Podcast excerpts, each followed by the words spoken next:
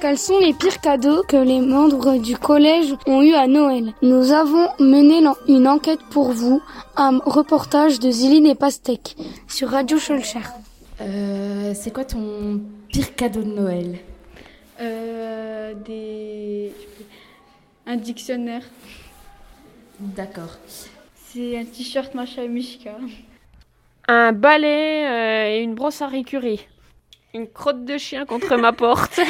Alors c'était un pull, mais qui était immonde, tout gris, tout argenté, que, que vraiment je déteste. Ah, le pire cadeau que j'ai pas envie d'avoir. Le Covid. Alors le pire cadeau que j'ai eu, c'était une bougie donc euh, qu'il fallait faire fondre et dans la bougie je devais trouver un collier. Je pensais être un superbe collier, en fait c'était un collier en toque. Voilà le pire cadeau que j'ai eu. Euh, un livre, un chien, Des chaussettes. Un, un bonnet parce que je n'ai pas du tout une tête à chapeau, donc surtout pas de bonnet. Euh, un poisson.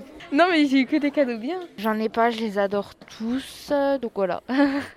Le pire cadeau que j'ai déjà reçu, c'est un truc de ménage quand j'avais 4 ans. Quel est le meilleur cadeau que tu as déjà reçu ou que tu vas avoir Euh, une PS5.